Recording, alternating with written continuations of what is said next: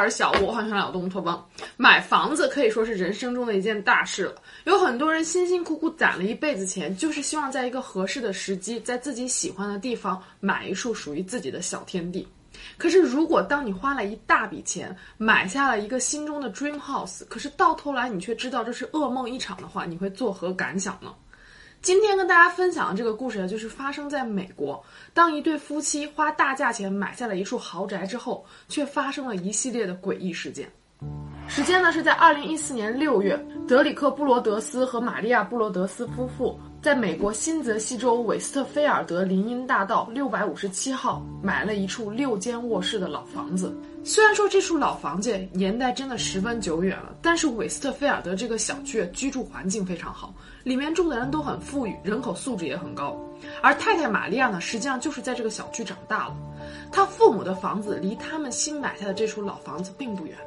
德里克·布罗德斯先生出生于美国的缅因州，是在一个工人家庭里长大的。但是这也不妨碍德里克先生拥有一份非常体面的工作。他现在是曼哈顿一家保险公司的高级副总裁，以他的收入去支付这样一间一百三十万美金豪宅的首付还是没有问题的。但是这夫妻俩仍然还是要还房贷的。德里克和玛利亚夫妇呀，拥有三个孩子。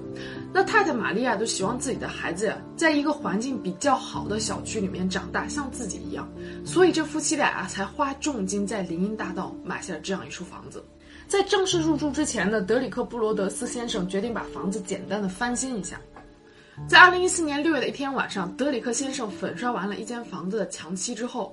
准备要离开他们的新房子，他在离开之前呀，想要去房前的这个信箱里面去确认一下有没有新的信件。他打开信箱之后呀，发现了几封账单，但是还有一个白色的信封，上面写着一行字是 “To the new owner”，给新的主人。那德里克先生就有点纳闷了，这封信是谁寄来的？会是地产商给我寄来的欢迎信吗？带着这样的疑问，德里克先生打开了信件，可是里面的内容啊，却让他不怎么舒服。信中写道。亲爱的林荫大道六百五十七号房子的新邻居，请允许我欢迎你的到来。数百年以来，林荫大道六百五十七号房子一直和我们家有着特殊的渊源。这次我是被派来守望这栋房子的。我的爷爷在二十世纪二十年代看守这栋房子，我的爸爸在二十世纪六十年代看守这栋房子，现在轮到我了。你知道这栋房子的历史吗？你知道这栋房子厚厚的墙里有什么吗？为什么你会在这里呢？我会找到答案的。我已经看到你们在重新翻新林荫大道六百五十七号房子了，这可不是一个好的举动，你会让他不高兴的。你们有孩子吧？到目前为止，我见到三个了。你们需要用新鲜的、年轻的血液来充满整个房屋吗？是因为你们之前的房子太小了才买下这里的吗？还是只是因为你们的贪婪把你们的孩子带来给我？一旦我知道他们的名字，我就会把他们叫来的。想问我是谁？每天有成百上千的车经过林荫大道，我也许就是他们其中的一个。欢迎你，我的朋友，欢迎你，派对开始了。当然，我念这些内容啊，只是这封信的一部分。那总之，这封信里面就充斥着这些让德里克先生感觉到非常不舒服的语句。那信的最后呢，是用草书体打印的一个签名：The Watcher，守望者。那信的寓意非常明显，就是有人在偷偷监视着他们一家。那德里克先生合上信之后啊，在房子的周围转了一圈又一圈，但是都没有发现任何的可疑人物。当天晚上，德里克先生拿这封信来到了附近的警局，向警方报警了。警方告诉德里克先生说，这封信里的内容除了你的家人，不要告诉任何人，尤其是林荫大道的其他邻居，他们很有可能就是嫌疑人。那晚上，德里克先生回到自家的老房子之后，就和妻子一起给林荫大道六百五十七号房子以前的主人伍兹夫妇写了一封邮件，他想要询问伍兹夫妇之前住在这栋房子里的时候有没有收到过这些奇怪的恐吓信。而德里克先生之所以给伍兹夫妇写这封邮件的一个原因啊，是因为他在信中看到了这样一句话：“我让伍兹夫妇给我带来一些新鲜的、年轻的血液，看来他们很听话。”也就是说，这个观察者或者叫守望者，他们之前就认识伍兹夫妇。那伍兹夫妇呢，收到邮件之后很快就回信了，他们告诉德里克和玛利亚说，他们在这栋房子住了二十三年，之前一直都没有任何问题，但是就在他们要搬出去的前几天，确实收到了一封很奇怪的信。那信中的人说呀，他们一直在监视着这栋房子，但是也不知道是不是因为伍兹夫妇马上就要离开这栋房子，他们就没有在意这封信，以为就是一场恶作剧，随手把信就丢在了垃圾桶里。在接下来的一段时间里，德里克和玛利亚提高警惕，每次他们带孩子来新房子的时候，都不允许孩子离开他们的视线。那不管怎么样，想着马上就要搬来这个新的小区来居住，那德里克和玛利亚夫妇呢，也尽量跟邻居保持良好的关系。那有一次，邻居的一个太太来参观他们房子的翻新情况，那这位邻居太太说了一句话，引起了玛利亚的注意。邻居太太说：“欢迎你们的到来，林荫大道很久都没有新鲜的血液注入了。新鲜的血液，这和那封恐吓信里面用的词很相似。难道说这个邻居有问题？”两周之后，太太玛利亚来新房子检查粉刷的情况。这一次，她在信箱里面又找到了来自守望者的信。而这次写信的这个人呀，对德里克和玛利亚夫妻俩是直呼其名，但是把他们的姓给拼错了。信中写的是布拉德斯先生和太太，但是正确的应该是布罗德斯先生和太太。而且信中准确的说出了玛利亚和德里克夫妻俩三个孩子的名字以及他们的年龄。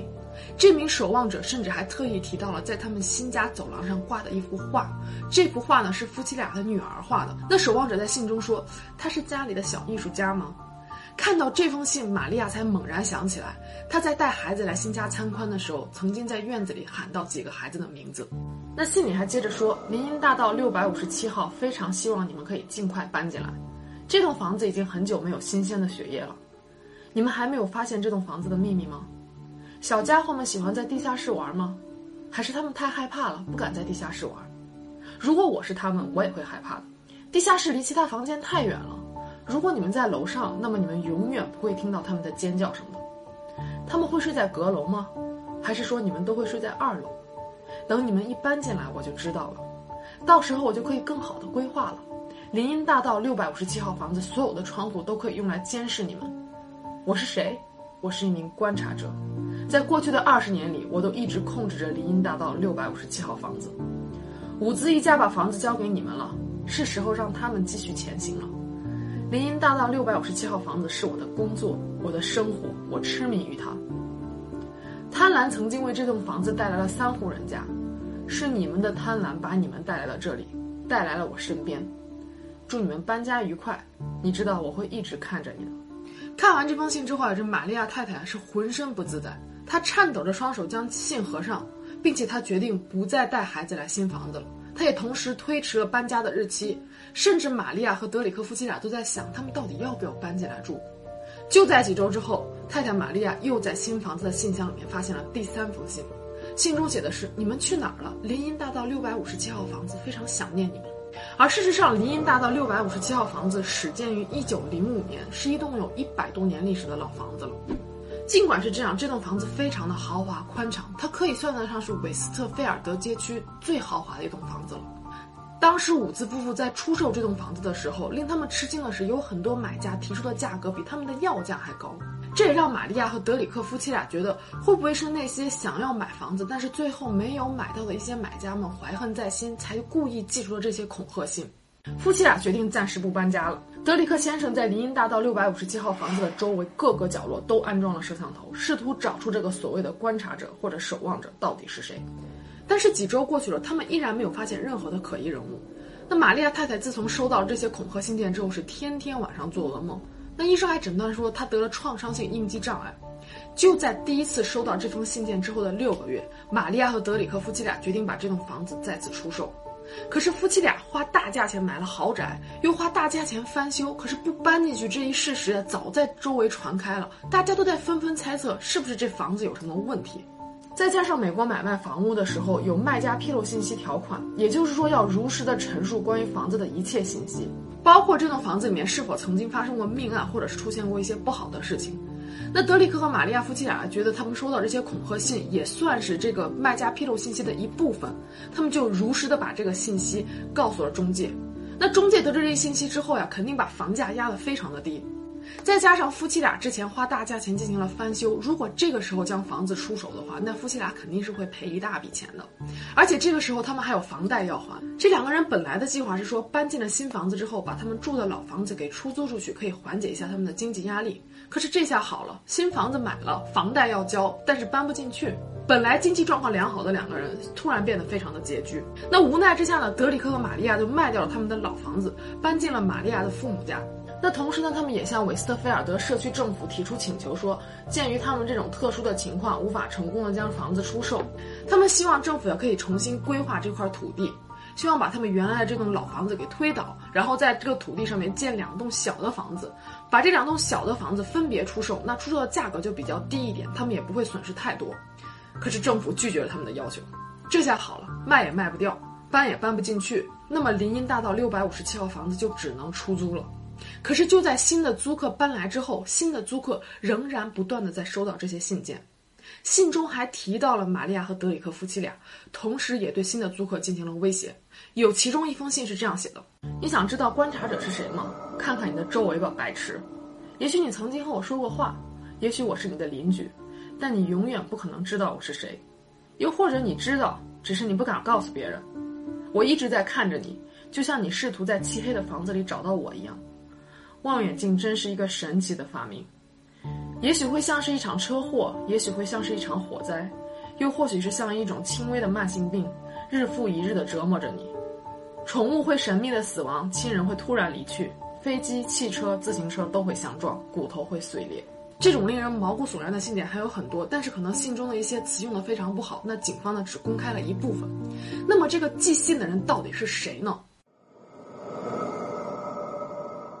首先引起警方怀疑的是居住在林荫大道的另外一户人家，也是六百五十七号房子的邻居兰福德一家。德里克和玛利亚夫妻俩在购买下这处房子之后啊，曾经应新邻居的邀请去一起参加过一次 barbecue 的 party。在闲聊的时候，有一名叫做约翰史密茨的邻居告诉德里克和玛利亚夫妻俩说，让他们小心兰福德一家，因为他们一家人呀都很奇怪。兰福德一家的女主人叫做佩吉·兰福德，已经九十多岁了。她的丈夫在很久之前就去世了，她一直带着几个孩子一起居住。而佩吉·兰福德最年轻的孩子也有六十多岁了。从上个世纪六十年代开始，兰福德一家就住在林荫大道，而且根据邻居的描述说，兰福德家的大儿子麦克·兰福德非常的行为怪异。麦克会在没有得到邻居家允许的情况下，越过邻居家的花园，并且通过窗户偷窥他们。而且想想，麦克的爸爸，也就是佩吉的丈夫，在二零零二年的时候去世了。他们一家是在六十年代的时候搬来这里的，似乎和信中所说的“我的父亲在上个世纪六十年代的时候观察了这栋房子，而我呢，已经观察这栋房子二十多年了”，这个时间线是可以对上的。另外呢，在第二封信中还特别提到说，在六百五十七号房子的走廊里有一幅德里克女儿画的画，也就是说，这名观察者是可以看到六百五十七号这栋房子的走廊的。而从麦克兰福德房间的窗户里望过去，正好可以看到六百五十七号房子的走廊。那警方呢，还曾经几次传麦克来警局问话，但是麦克呀却说他对这几封恐吓信一无所知。那警方呢，还检查了信封上的邮票。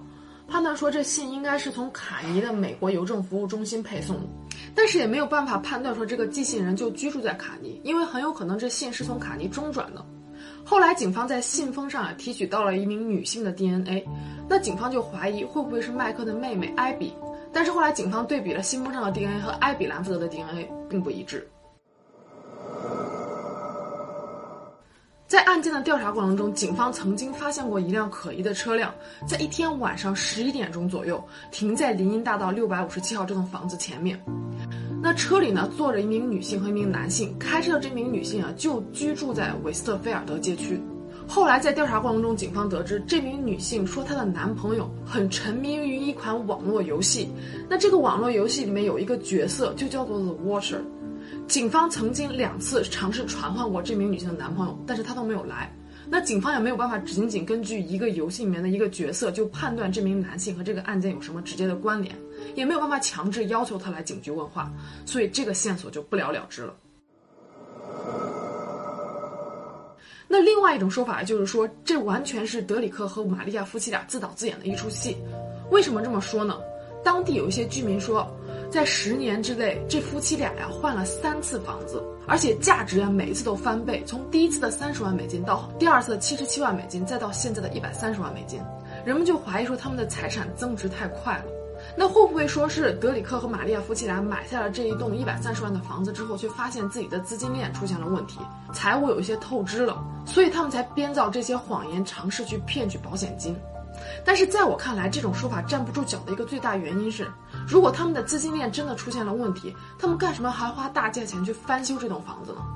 而且这些谣言呀，只会让这个房子更掉价，他们更难出手而已。目前，林荫大道六百五十七号房子还在德里克和玛利亚夫妇的名下，他们希望说将房子出租几年之后，也许情况会有所好转。可是，警方在调查过程中呀，还发现了另外一个惊人的事实。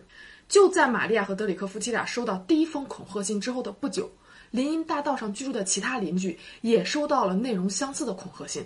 只是这一户人家呀，和之前的伍兹夫妇一样，并没有在意，就把这封信给扔掉了。